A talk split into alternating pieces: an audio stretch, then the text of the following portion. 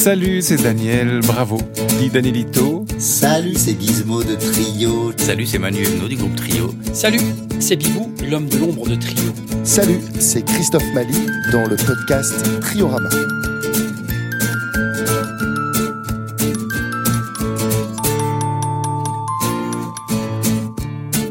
Trio ailleurs. Ça aurait pu être au Chili, ça aurait pu être au Japon, ça aurait pu être au Québec, ça aurait pu être au Népal, ça aurait pu être en Allemagne, ça aurait pu être en Algérie, mais c'est en Égypte que cette photo du groupe sur scène a été prise. Et il fait déjà nuit. Trio ailleurs qu'en France. Ça se passe comment? Trio à l'étranger, c'est là qu'on retrouve les cinq copains. Les cinq personnalités différentes, euh, les cinq personnes qui découvrent un pays de manière euh, totalement différente. Il y en a un qui part à droite, l'autre qui part à gauche, l'autre qui préfère rester groupé. On est confronté parfois à un contexte extérieur qui nous permet de nous vraiment nous recentrer sur nous-mêmes, dans des conditions techniques souvent difficiles. Ça fait râler certains, mais ça permet d'aller à l'essence même du groupe, de retrouver euh, les débuts du groupe. Même encore maintenant, quand on va à l'étranger, on a l'impression de retrouver Trio à leur début. C'est assez émouvant. C'est assez émouvant. On adore ça. On adore partir à l'étranger jouer, on adore euh, rencontrer d'autres cultures, d'autres gens, d'autres musiques, d'autres façons de voir, d'autres façons de manger, d'autres façons. Voilà, on, adore ça. On adore découvrir. Enfin, bon, euh, on a tous eu la chance de voyager et, de faire pas mal de, de rencontres. Donc, déjà, à titre individuel, on aime ça, mais en plus, avec, la musique, c'est génial et on a fait des voyages incroyables. Là, tu montres cette photo du, Caire, premier festival de reggae au Caire. Euh, c'est complètement fou. C'est complètement fou. On avait fait le Caire et Alexandrie. Donc, à aucun moment dans ta vie, tu te dis, je vais un jour aller jouer à Alexandrie, tu vois. Euh, donc, du coup, euh, comme euh, on a été jouer au Népal, à Katmandou, tu vois, à aucun moment dans ma vie, je me suis dit, tiens, on va aller faire un, con- un concert à Katmandou, tu vois, ou au Soudan. Donc, oui, c'est des, des trucs, des expériences incroyables, des, des, des, moments d'enrichissement. Et, à chaque fois qu'on a fait des voyages comme ça, on est ré- on s'est enrichi, on est revenu plus, plus fort et plus avec des nouvelles sonorités, avec des nouveaux instruments, avec. euh, je me rappelle là, je pense que c'est à ce voyage. Je sais pas si c'est ce voyage. Oui, je pense que c'est à ce voyage-là. Manu était revenu avec un oud. Et du coup, là, après l'album suivant, il y avait du oud qui était entré dans les, dans les chansons. Bref, Un magnifique souvenir que cette photo. Très très grand souvenir. Artistiquement, mais, euh, mais personnellement, à titre personnel aussi, parce que c'était un moment très important pour moi. Euh, donc nous sommes invités en Égypte. Nous sommes invités pour le premier festival de reggae français, c'est ça, au Caire, avec une date à Alexandrie aussi. On joue avec des, groupes de reggae euh, français. Donc il y a, je crois qu'il y a un Ivoirien, il y a Toba Caracol, groupe québécois, qui est là. Et, euh, et je pars moi une semaine et demie avant, une semaine et demie, deux semaines avant, pour pouvoir profiter un peu du pays et découvrir l'Égypte. Et donc j'arrive à l'aéroport et la personne qui a organisé ce concert, Vincent Martini, voilà, qui, euh, qui travaille à l'Institut euh, à l'Institut français, euh, donc du coup m'accueille. Et en fait, Vincent devient, voilà, devient un de mes meilleurs amis, mon meilleur ami, le père de mes enfants. Alors, Trio ailleurs qu'en France, c'est toujours un plaisir parce que, bah, parce que le voyage, la découverte de l'autre, et puis nous, on a la chance en plus de voyager en musique, donc de venir offrir quelque chose euh, euh, aux gens quand on, quand on se déplace. Donc, euh, voilà, même si on a, on a notre petit short, notre banane et qu'on est, on est des grands touristes comme tout le monde, c'est-à-dire qu'on aime visiter, on aime goûter les plats, on aime les paysages différents. on vient quand même avec un petit plus, c'est de la musique, donc à chaque fois c'est des belles aventures. Tous les voyages, j'ai envie de dire, on, est, on a eu la chance de partir deux fois en Amérique du Sud et j'ai un souvenir particulier avec le Chili puisque c'était euh, c'était chez Daniel, donc il y avait le retour chez Daniel.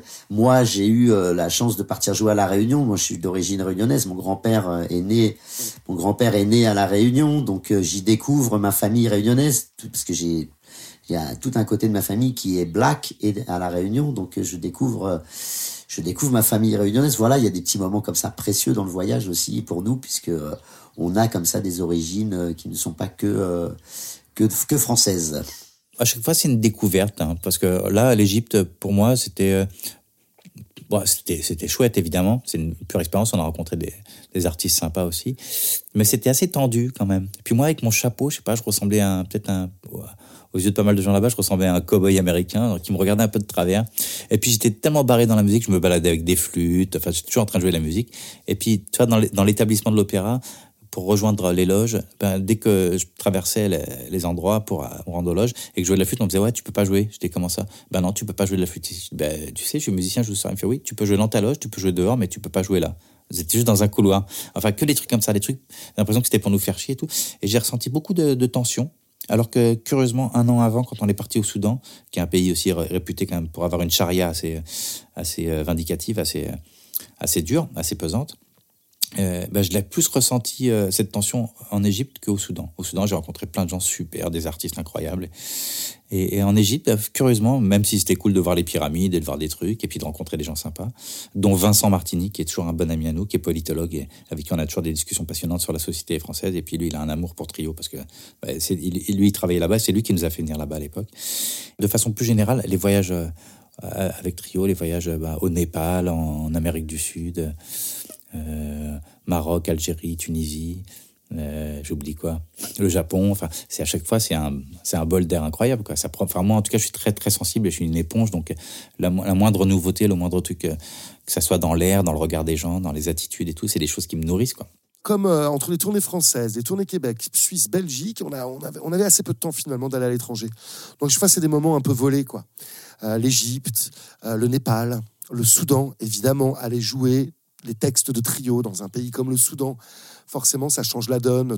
Oui, forcément ça change la donne parce qu'on est un groupe de textes. Alors souvent quand on joue à l'étranger, euh, il y a toujours une grande population euh, euh, francophile ou francophone qui est là parce que et à notre ça toujours notre grand étonnement quand tu vas en Amérique du Sud et que tu te rends compte qu'il y a plein d'Argentins qui connaissent, mais parce qu'ils ont appris le français avec Trio, ils ont appris l'hymne de nos campagnes, ils ont appris 2050-2100, El Dulce de Leche, qu'ils ont appris ça à l'école et du coup et du coup, ouais, t'arrives, il, il, te chante le morceau par cœur, c'est toujours complètement fou. Et puis après, c'est vrai que quand tu joues, euh, quand tu joues dans des pays vraiment euh, comme le Soudan, comme le Népal, etc., bah du coup, euh, on essaye d'apprendre un petit peu les mots, quelques mots du pays. Bon, ça reste très, ça reste, ça reste très succinct. Par exemple, quand on a été en Amérique du Sud, on se demandait ce qui, va se passer par rapport au, au texte. Et c'est hallucinant, par exemple, au Brésil, c'était génial. À Sao Paulo, on a joué à Sao Paulo. Et tout le monde chantait. Mais tout le monde chantait les paroles. Mais tu sentais qu'il y avait un accent. Et en fait, ils avaient appris phonétiquement le texte. Ils savaient pas forcément ce que ça racontait, mais ils l'avaient appris phonétiquement. Et du coup, il y avait un accent et c'était super beau, c'était super chantant. Déjà, il y a quand même un truc. T'es pas dans le même enjeu que, euh, que dans les pays francophones parce que tu, tu, tu dis, un groupe comme Trio s'est jamais dit, eh ben, on va, on va développer d'autres marchés à l'étranger. On s'est jamais dit ça. On n'est jamais allé jouer dans un autre pays en se disant, tiens, allez, on, attaque un nouveau marché, quoi. Tu on s'est jamais dit ça. Tu vois ce que je veux dire? Tu vas parce que tu, tu dire, c'est, on a de la chance, on nous demande de venir. Il y a un institut euh, français, il y a une ambassade, un truc, tu vois, un festival qui, veut nous voir bon, on y va, on est heureux. Mais, euh, on, y va, voilà, c'est purement une expérience, quoi, tu vois. C'est une découverte on n'y va pas en conquérant, on y va vraiment euh, tout. Et je pense que ça touche vachement les gens, en fait. Puis voilà, encore des voyages à faire. Bah ouais, ça serait bien il y a pas mal de voyages qu'on aimerait faire. Moi, j'aimerais beaucoup qu'on aille jouer à New York. Vraiment, j'aimerais beaucoup qu'on aille aux États-Unis. Je pense que c'est. Euh, bon, moi, j'aime beaucoup euh, ce continent. Donc, ça, ça me ferait vraiment plaisir qu'on y aille. Et puis, il y a toutes les capitales européennes aussi. Paradoxalement, il y en a plein qu'on n'a pas faites encore. On n'a jamais joué à Londres. Voilà. On n'a jamais, euh, jamais joué en Italie aussi. Et, et puis, l'Espagne, qu'on a, qu'on a faite, mais pas assez. Et c'est des pays qui sont à côté de nous. Et puis, un endroit où j'aimerais vraiment retourner vite, c'est Alger. On a joué en Algérie et à Alger, c'était, mais oh là là, le public était absolument incroyable, incroyable. Eh bien, maintenant, on vous laisse avec euh, Pour un flirt avec la crise avec Big Flo et. Et ça, c'est un très bon souvenir aussi de, de cet album. Parce que bah, ça fait quelques années qu'on croise les gars et qu'on les trouve très talentueux, puis qui se réclament de nous aussi depuis pas mal d'années. Parce qu'ils nous ont raconté que quand ils avaient 10 et 12 ans, c'est ça, Flo 12 et, et Oli 10, ils sont à La Rochelle et ils nous voient jouer sur scène. Et ils aimaient nos chansons déjà. Et ils nous ont vus sur scène, ils sont, ils sont regardés les deux, ils ont fait, t'as vu, ils sont encore meilleurs sur scène que sur les albums, ils sont incroyables. Et ils ont adoré notre façon d'être, notre attitude, notre, mise en scène, tout, ce qui fait les personnages de, de, trio sur scène. Et ça les a tellement bouleversés qu'ils sont, ils sont regardés dans les yeux, c'est il faut qu'on fasse ce métier. C'est pas possible autrement. Voilà. Donc c'est d'avoir vu Trio sur scène qui les a. Alors évidemment, il y avait d'autres euh, artistes hein, dans le hip-hop et pas mal d'autres gens qui leur ont donné envie de faire ce métier, mais, mais ça a été une révélation hyper importante pour eux, le- ce fameux concert de Trio à La Rochelle. Et donc, euh, on s'est croisés plusieurs fois dans des festivals, et puis finalement, on a fini par les inviter à venir faire le bœuf avec nous sur scène. Ils sont venus faire un freestyle, c'était énorme. Donc, euh, on est devenus pas mal potes, en fait. Puis après, ils nous ont invités sur leur disque à eux. Euh, et, puis voilà, donc c'était évident qu'ils avaient, leur place dans, l'album. Et puis, on s'est posé la question, on s'est dit, tiens, ouais, la crise, ça serait vraiment super. Et on leur a demandé s'ils avaient envie d'écrire des paroles en plus sur qu'est-ce que ça signifiait pour eux la crise d'aujourd'hui. Et c'était vachement bien qu'ils le fassent. Donc les deux ont écrit des textes. Et euh, écoute, on n'a pas fait la, la séance studio ensemble parce qu'ils étaient très occupés, donc ils l'ont fait de chez eux à Toulouse et ils nous ont envoyé les fichiers. Et puis voilà, et on a, et on a monté tout ça. Voilà, et c'était super. On est très content du résultat. Et on espère qu'ils seront avec nous quand on fera ce fameux Bercy, si, si on arrive à le faire. Je ne suis qu'une série de chiffres à la suite. 68, 92, 618. Souvent l'impression que je ne sers à rien. 54, 32, 12, 21. Caché dans la foule comme la patte dans le moule, j'emporte un peu de flouze avec moi dans le doute. Je ne suis pas sûr de voir mon reflet dans la glace. Et si un jour je disparais, on me remplace.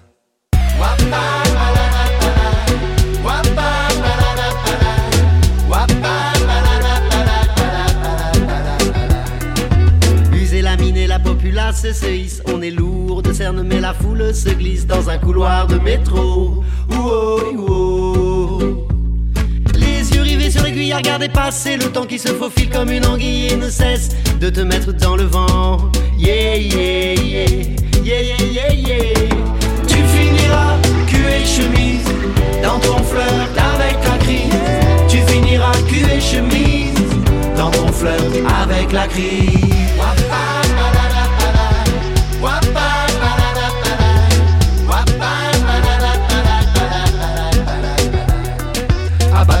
Le dos courbé, pas ton horaire, tu ne sais plus quoi faire pour te distraire. Pincement du métro, le train est à l'approche. C'est le mouvement de foule qui te noie comme là où tu cours. Sans y penser, le temps t'est compté. Chaque minute de gagner comme un chèque bien encaissé. Yeah, yeah. Tu finiras par lâcher prise dans ton flirt avec la crise. Tu finiras par lâcher prise dans ton flirt avec la crise. Yeah,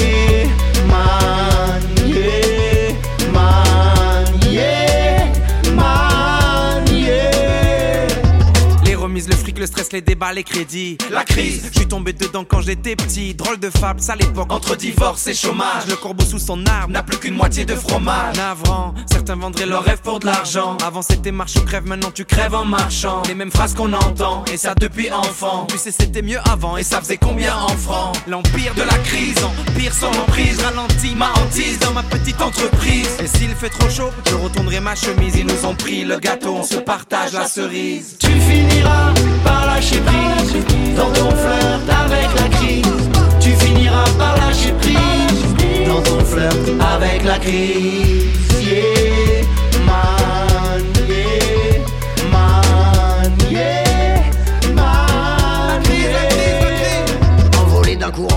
Écrasé la gueule par terre, on est toujours à bout de souffle, à bout de nerfs. Dans sa multinationale blindée, mondialisée, l'homme actif nos tendres années, c'est le technocrate de son métier qui a écrasé ses millions de partenaires, qui a écrasé nos vendeurs de réverbères, qui fait du gringue à sa secrétaire et qui se retient pendant la prière, qui pratiquera son art de la maîtrise. Comment profiter de la crise, comment profiter des petites entreprises et de son flirt avec la crise?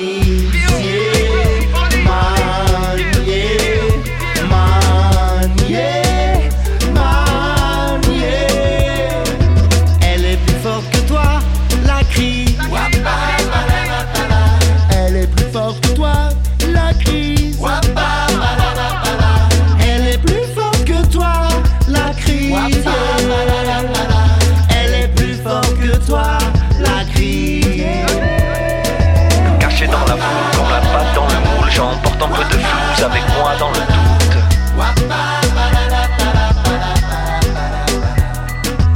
Je ne suis pas sûr de voir mon reflet dans la glace.